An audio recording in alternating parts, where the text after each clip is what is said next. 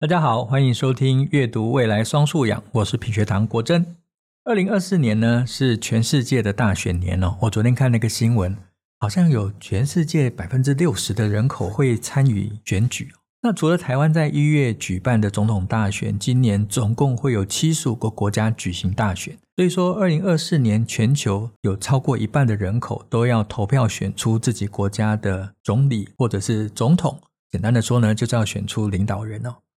那品学堂在最新一期阅读理解杂志呢，就用民主 online 来当做主题阅读。本来在这个题目上面呢，就只是想说用民主这个词就好了。但我们讨论之后呢，觉得民主在现在已经有了不同的面貌。过去呢，比较像是到处演说，透过纸张的媒体，透过电视的媒体哦，去参与民主的活动。但 online 表示说，现在的民主在数位环境底下，似乎有了更不一样的、更开阔性的、更有自由的机会来参与民主的过程。但 online 也有另外一个想法，就是我们现在面对民主这件事情，我们到底是 online 还是我们在 offline 哦？我们是不是在线上，还是我们已经离线了？我们跟民主的活动跟对于民主的关心哦，是疏离的。所以呢，我们这次选了四篇文章回应这个二零二四的大趋势。那今天呢，我会跟品学堂的文化长美珍老师一起谈一谈这期的内容。那我想这里先请美珍老师跟各位听众朋友打招呼。国珍好，各位听众朋友大家好，我又我又来了，已经是我们固定的伙伴了啊、哦。哎，国珍老师，嗯，这一期啊，我们以民主 online 为主题嘛，哈，嗯，哎，我我们先来谈谈民主哦，好。我们来解题，嗯，民主，我我们是同学哈，在我们成长的岁月里面，可以说很幸运，嗯，我们见证了台湾从威权走向民主的过程，嗯，但我也是很好奇啊，你真正感觉到台湾已经变成民主国家是从什么时候开始的？哦，这是个大问题耶。的确，我小时候哈，对于整个台湾政治民主的观念是模糊的，但我小时候就有一些记忆。尤其是在电视新闻看到一些街头冲撞，为了争取某些表达的自由，然后就有一些党外人士，当时叫党外人士哦，那就还不民主的时候叫党外人士，对对对对，就是办杂志啊，办党外杂志啊，然后透过街头上面的冲撞。去寻找表达的机会。当然，在当时一个比较威权的环境底下，这些想要寻找表达自由的人就被管控了。因为当时所有的媒体，从电视、出版、报章、杂志，其实所有的资讯都是需要被审查跟管控的。那时候电视台只有三台，对，报纸也只有三大报，然后之后加了《民生报》变四大报，对。然后当时还有一个叫《智利晚报》。哦，对，啊，那《智利晚报》就是所有这些。党外他们在媒体上面能够发声的小小的管道而已。那当然，当时有很多党外杂志，所以党外杂志也常常被抄。比如说，这期党外杂志要发行了，然后就发现印刷厂被警察冲进去，然后就把这里面的杂志都能没收掉。然后，当然这些党外人士就不一定乖乖的就范，对，他们会找另外的印刷厂，然后再去印哦。那我小时候就常常在看到这些媒体报道，或者是听这些熟知辈的人在讲讲这些事情。那你说真正让我觉得有民主是，我想大家印象里面跟我一样，就是总统大选哦，因为过去所有的选举其实是透过国大代表去选总统，而不是每一个人一人一票选总统。那当时国大代表又从电视上面看到的都是一群啊年纪比较大的长辈们，因为已经数十年没有改选了。对，而且他们所代表的地方有很多地方也不是属于我们真正能够有管辖的地方。嗯，嗯，比如说河北、山西、对新疆对等。那所以这里面就有很多是不是充分能够反映民意的问题在里面，直到。一人一票可以选总统，那个时候一方面也年纪稍长，比较懂事一点，就知道说哦，原来他不是透过一个我们有很多疑问，甚至是觉得说他不够有代表性的单位来选我们的总统，而是透过每一个人的参与。那当然，第一次总统大选就是非常多人非常热情的投入。那这也是在我小时候留下非常深刻的印象。所以你说，如果有一个民主的进展，让我真的感觉到民主的话，那我觉得是总统大选。那当然，总统大选之后，民选总统选出来李登辉先生，那他也经历了很多在社会上面转型，或者在政治体制上面过渡的过程，当然也面对了政党内部的挑战。哦，那这又是另外一个复杂故事了。嗯，我自己是到二零零零年，嗯，就是政党轮替的时候，哦，那时候真正有感觉，觉得说哇，原来国民党也有可能不执政。就是突然间意识到这一点，是我觉得二零零零年那一年，大概对很多台湾人来说都是一个非常深刻的记忆。以前的框架被打破了，所以之后其实又经历了几次的政党轮替，这个是让我真的也是印象很深刻。所以呃，认为政党或者是总统是可以更换的，其实是我们对于民主。比较有感受的，的确哦。而小时候虽然当时的专制跟威权，可是对我们来讲，以为世界就是长那个样子。对。然后当时其实也有选举，但它不是一个最高总统职位的选举，它可就是地方代表的选举。那当时为了那个选举能够获得某些政党预期的结果，所以在这些选举也充满了我们常常听到的关于买票啦或坐票的问题。哦，那。所以他就 他就有那个有民主的形式，但它并不是真正民主的过程。对，有很多乡野传说在里面。哦，对，哎，如果在那个那些事情在现在发生的话，我们真的很难想象说它会引起多大的风暴哦。对，这表示说民主这件事情在我们的社会里面已经扎下了根，而且已经开出了花朵。对，的确，嗯，我们其实到现在还是保留一些那时候有点像是眼见为凭的一个仪式感，比如说我们总统大选，嗯。这么重大的选举，但是我们仍然是可以看到每个地方的投开票所是一票票的把票开出来，开出来要亮票，对，然后在那个墙壁上面下面画一条线，对，就是还是有这些很古典的仪式。那很多人都说啊，我们现在科技已经很发达了，其实计票仪式应该要更快一点。可是我特别是觉得这种大家眼见为凭，这个仪式感非常重要，对，尤其在台湾过去的。呃，历程投票的历程里面，曾经经历过很多乡野传说。对啊，还有那种呃，开票的时候突然停电呐，对，然后大家必须去把这个开票所包围起来啊，然后现场开始点票。对对，现在听起来真的，我们看起来都好像在看其他国家的过去，但事实上这是我们的过去。对，像我们在看拉美他们投票的过程，其实是我们成长过程所经历的，还在学习民主的过程。对，就是民主见习生。对。你的词用的比较好，见习生。可是从那个时候啊、呃，你刚才讲说仪式感，但是数位时代并不会说，因为我们需要有投票的这种仪式感啊、或者是说眼见为凭的这样子的要求，数位的影响就不会发生。实际上，呃，一九九零年以后，网际网络慢慢从学术界里面扩展到全世界，进入到生活。所谓的数位世界，回过头来看，影响真实世界，到了今天。网际网络跟政治参与也结合得非常的深啊！我想不只是之前的几次选举，我们在这次的选举其实看到的是更明显。过去我们好像叫做陆战，但是现在陆战未打，空战已经打翻了。所以像这种进化成为一种数位形式的民主，也就是我们这一期的主题“民主 online” 想要谈的。那在这个趋势里面，你有观察哪一些值得注意的现象？首先，我们这一次的客座总编辑的名字就非常值得注意。对，他其实是一个他的网络的艺名，叫做黄豆泥。嗯、那事实上呢，他是经历了一个呃很特别的历程哦。也就是说，他原来其实是在医院里面当医师的，他受过一个完整的医学训练，但后来因为着迷于网络世界的种种生态系的变化，所以后来他就迁移了。他从这个实体的医院的。内科医师后来变成了网络世界里面非常活跃的一个成员。嗯，那我们这次也借助他的眼光来观察现在目前网络世界里面关于数位民主的一些动态，呃，跟观察。那黄豆泥他看到什么？结合我自己的观察，我我发现在这个数位影响民主的这个过程里面呢，其实我们的社会上面出现了一些不同身份啊、不同定位的。人，我们说原来的民主的生态里面有个很关键的人物叫做选民，嗯，好，那这个选民呢，他是基于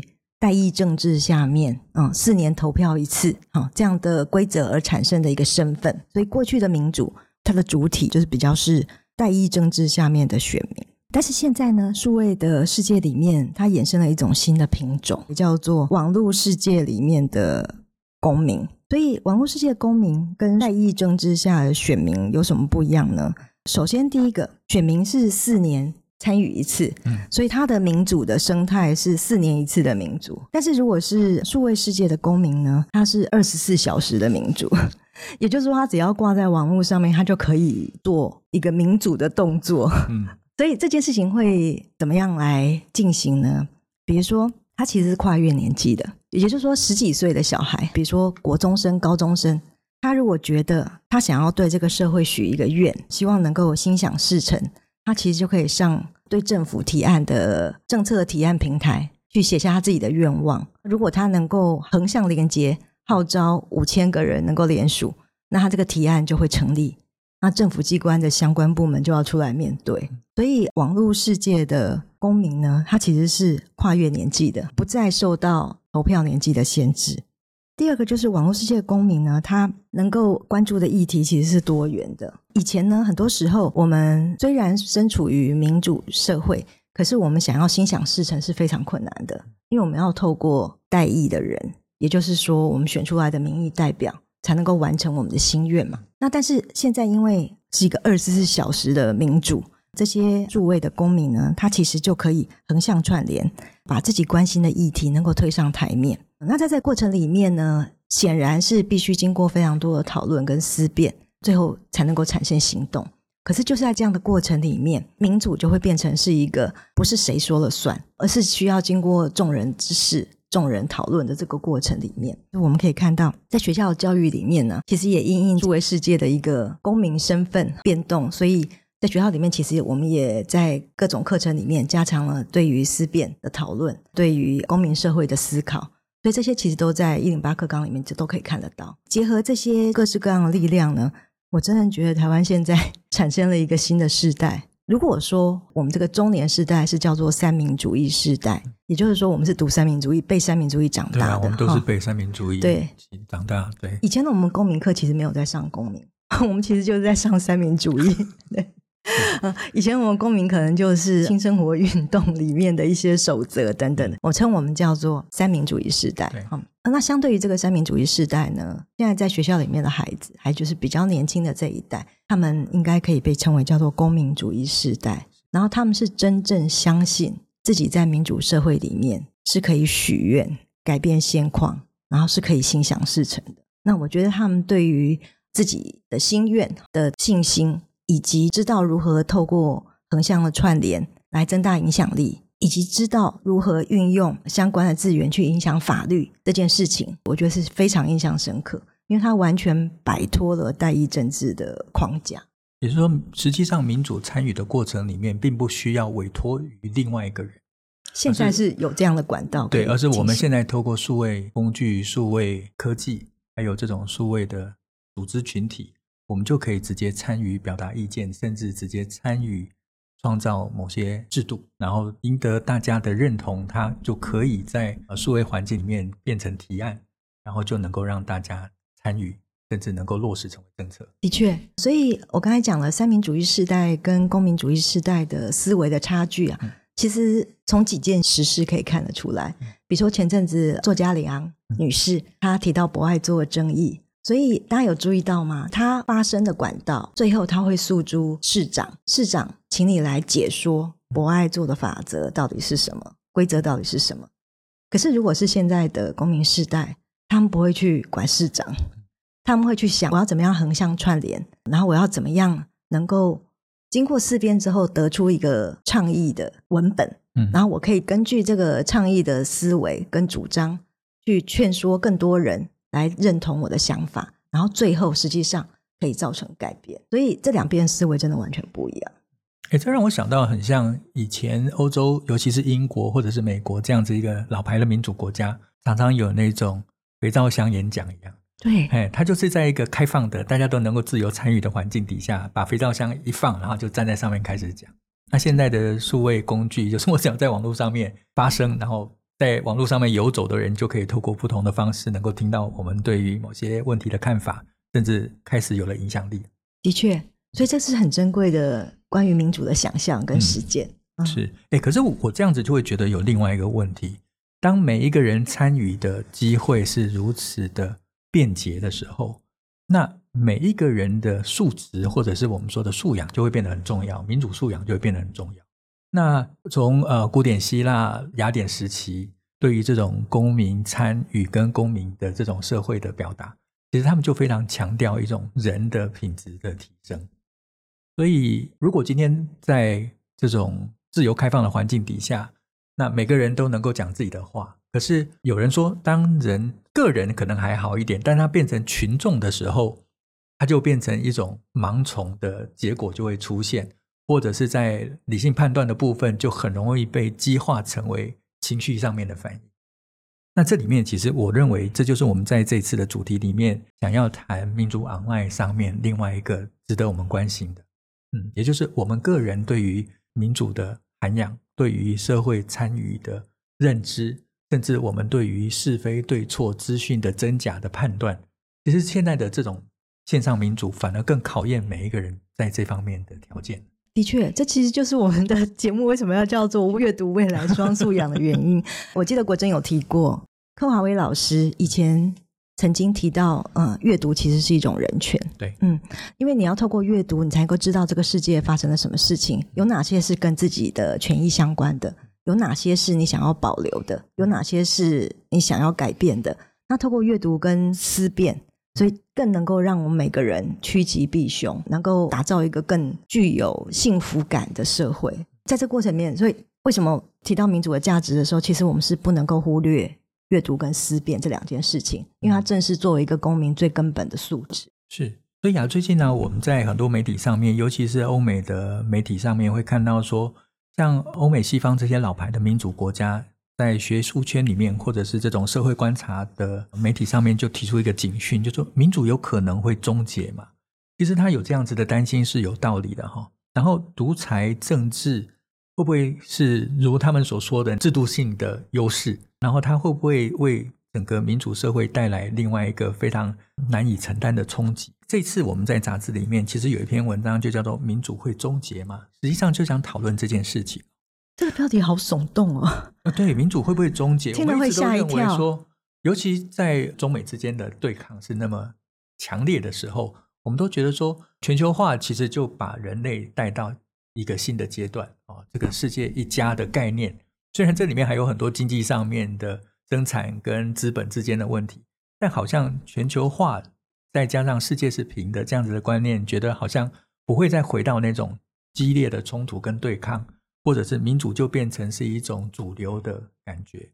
可是的确，我们从很多数据上面来看到，它民主国家的平均收入是比较高的，经济的自由度是比较高，平均寿命会比较长，识字率比较高，政府较为清廉啊，较为清廉啊，权力跟医疗。资源的分配相对也更加平等，然后人拥有自由发言的权利，而人民获得的尊重跟被尊重的感觉是比较强烈的。可是我们也看到说，民主制度其实也带来了两个在这两年所看到的，在西方社会所形成的冲击，一个就是英国脱欧的公投，那另外一个呢，就是当时川普的当选。那这两件事情其实对于英美两国都带来很大的反思。就是脱欧真的是有好处吗？但脱欧其实是被拿来当做投票，而且在这个民主制度上面，尤其是投票这件事情，变成这种武器。那就是把最后的选择判断不是放在理性的讨论上面，而是放在我讨厌对方，所以集结大量讨厌对方的结果就会脱欧了。脱欧是想说我要教训有钱人哦，因为他们是利益的得利者。那脱欧的时候呢？或许整个社会会重新洗牌，那他们会有新的机会。所以最后会胜出的人不是基于共好，而是基于互相伤害。对对对，是基于互相伤害，然后看谁能够激化最大伤害对方的动机跟意愿，那我们就来做这件事情。但如果说到最后的结果其实是大家共同陷入了一个比以前更糟糕的状态，那其实就是一个非常讽刺的事情。嗯，而且这种愤怒其实有一个麻烦的地方哦，看不管是在之前的西方的几个国家的大选跟。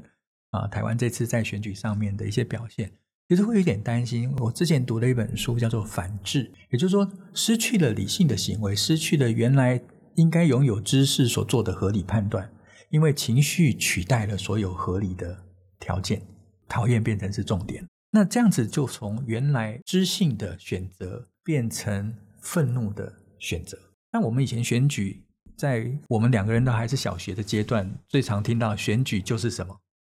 选贤与能嘛。但现在好像对选贤与能这件事情就越来越遥远了。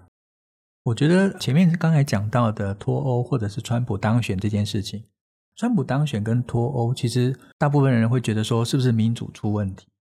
但反映出民主跟个人自由在行为上面，投票是一个具体的展现。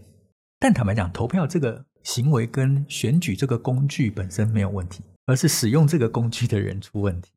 就把这个工具变成是一种攻击的武器，把这个工具变成是一种报复的武器。我觉得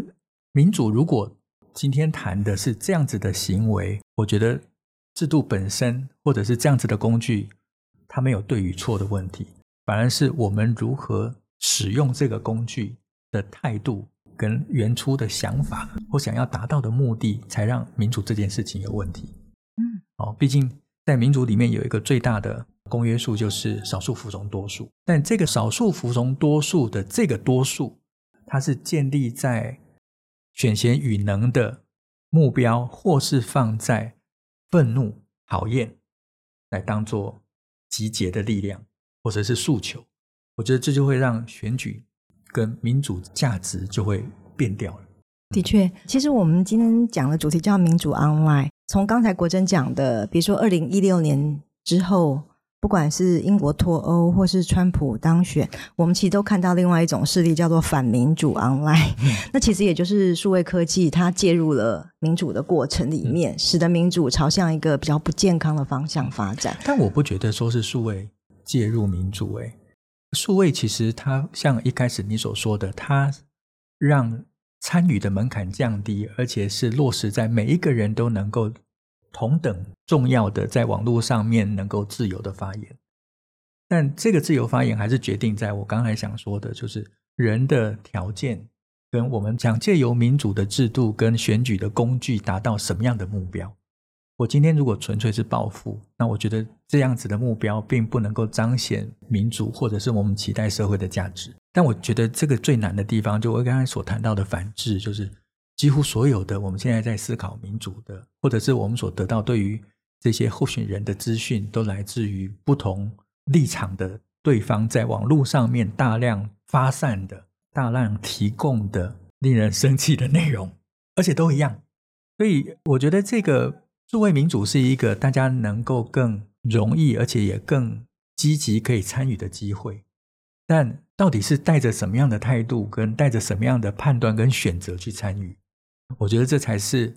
我们在民主变成数位化之后更进一步值得我们去关心的问题。我觉得变成数位化不是问题，而是数位化让仇恨更加快速的扩大，让虚假更快速的被复制。我认为这才是我们在数位民主上面要看到的。那这里面其实有另外一个，我觉得这篇文章也谈到，就是数位科技的影响。我们可以用数位建立民主。但我们也可以用科技建立集权。我想，这是我们现在在国际上面常常看到的两种在科技应用的面向：一种是创造更大的福祉，但是另外一种可能是创造更大的控制。对，所以其实重点不在于科技，而在应用科技的人。是，嗯，是是。然后另一方面，就是为什么我刚刚会特别提到，就是反民主 online 这个状况，是因为。运用科技的人，如果他是有心要把，比如说整个民主选举的过程导向他要的结果的时候，其实它是可以有非常多的工具跟演算法可以运用。所以我，我我其实看到有一本书上面写到剑桥分析的那个事件，哈，它是让英国脱欧跟川普当选的一个很主要的一个玩家，哈。那他们那边开发的演算法，它是可以用两百多种演算法来对付一个选民。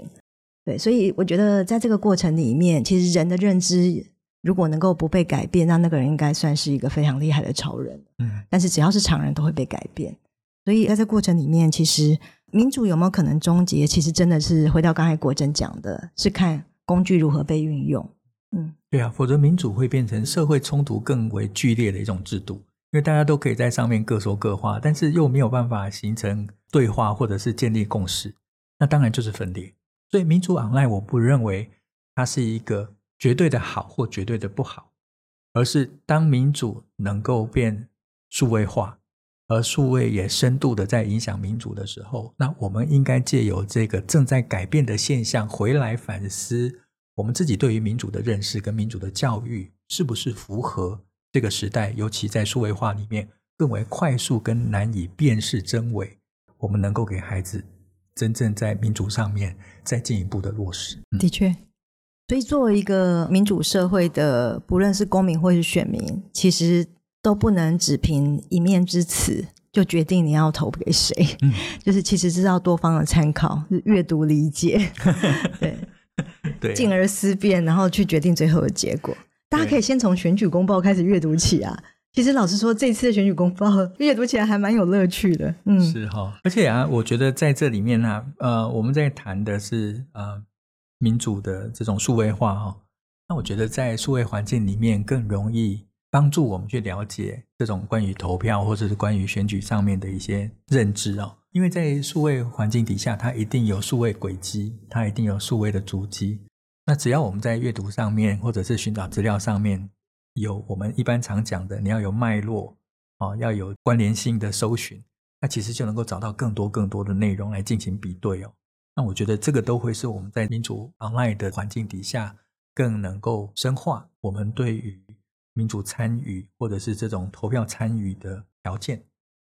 那这里面我觉得有趣的，在这篇文章里面还谈到另外一件事情，就是创立在二零一二年的 G 零 V 临时政府。那这边呢，其实美珍你研究的比我更深哦。我其实之前还问你说，诶，它 G 零 V 代表是什么意思？哈，G 零 V 原来就是。Government 这个英文字 G O V 这个开头，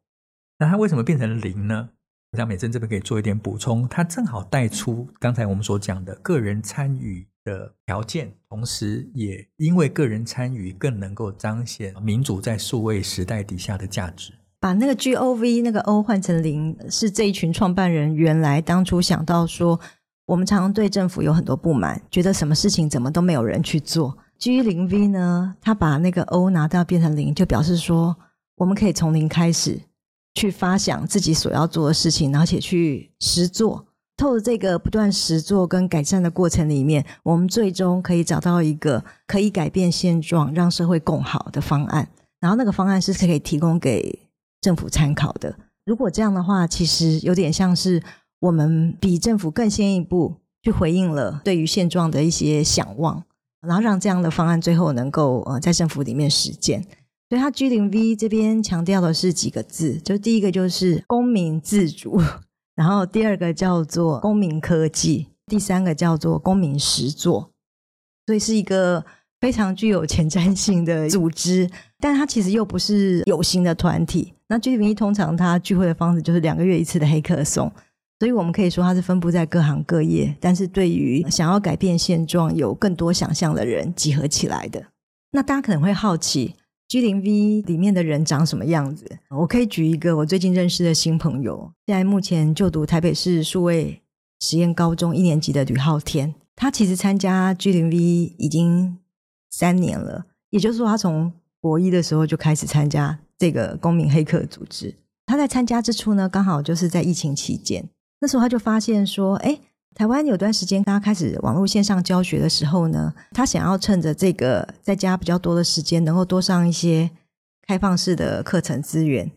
可是呢，在网络上好像很难找到一站就可以看到所有的大学开的开放式课程的资源。所以后来呢，他就自己开始写了程式，然后做了一个一站式的课程资源，然后分享给大家。然后这个一站式的课程资源呢，后来能够整合到一万五千笔的全国大专院校，还有政府部门的开放式课程，让所有想要透过网络来学习的人，能够有一个比较容易查找的空间。他这个三年前开发到现在，大家会想说，哎，会不会现在因为大家已经正常上课了，所以就没有人用？到目前为止，还是有一千五百个使用者，就是每天。这个回应呢，我们刚才讲了，就是网络民主会培养出一些叫做网络公民，然后这个网络公民他是不限年纪的，他是全龄的，所以即使是十几岁的孩子哦，他也可以透过这样的参与去实践他对于这个公民的主张。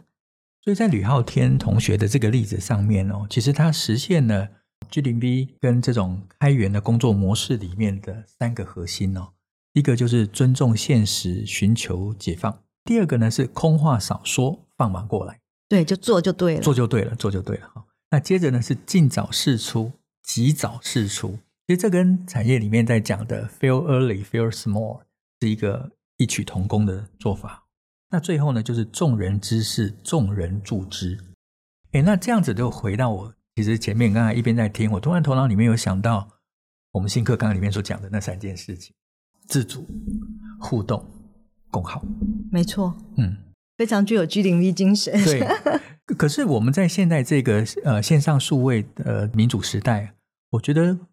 新课纲里面所讲的自主、互动、共好，或许可以成为我们现在在参与的一种核心的主旨。为什么？因为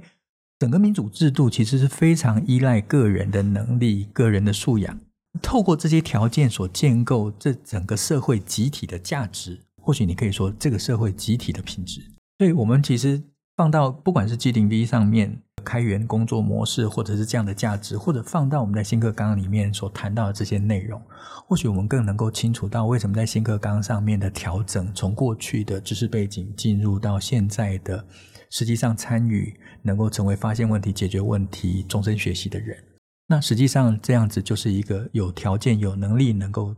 参与民主，也能够去创造跟维持民主价值的人。嗯，其实民主制度是一面镜子，它反映出这个社会里面的人的总体的素质。嗯，其实，在参与民主的时候，并不是凭直觉，而是要靠着不断的学习，来跟社会的现况对话，嗯，然后最后大家一起能够想出一个可能不是最佳解方，而是比现在更好的解方。嗯，的确，所以它不是一个扁平的认知。在这一篇文章里面，我觉得，呃，最后他提到一个观点哦，我觉得非常的重要。他说，许多社会学者在研究的过程里面呢，发现民主最大的敌人跟民主面对最大的挑战，其实是认知的偏见。当我们有了认知的偏见，我们其实最后都会以我们的偏见来做最后的判断。那所有你所看到的宣传，不管是什么管道所得到的，我们在现在的宣传里面都会听到叫做假讯息或者是认知作战。其实它最后的关键就是影响认知。做出可能是错误的选择。所谓的手上拿着锤子，看到的都是钉子。对，当你手头上有一只锤子，全世界所有的事情都会变成钉子。好，所以这是我们这一次哈，在阅读理解学习志上面，在去年的十二月会提出这个民主 online 的主题，其实想借由数位民主发展的趋势，让我们看到当民主的参与。越来越容易，而每一个人都能够在数位环境里面成为发言者，而且都有同等的影响力，只看与善不善于经营哦。但是能够冒出来表达自己的意见，这样的自由度呢，在网际网络里面呢，是每一个人都拥有的权利。而这样子的权利，当我们没有善用，或者是建立在我们认知偏差上面，或认知的偏见上面，虽然我们有民主的制度，我们有投票的权利。或许我们的票就会终结民主哦。那我想今天的时间有限，但话题希望能够谈得轻松一点，可是不知不觉就谈得很沉重哦。那很抱歉，因为这的确是一个严肃的问题。希望这一次在杂志的阅读上面，可以给各位读者还有同学哦带来进一步的反思。那我们今天非常谢谢美珍的参与，那也谢谢各位线上朋友的聆听。如果你喜欢我们的内容，欢迎订阅分享。那我们就下次再聊喽，拜拜，拜拜。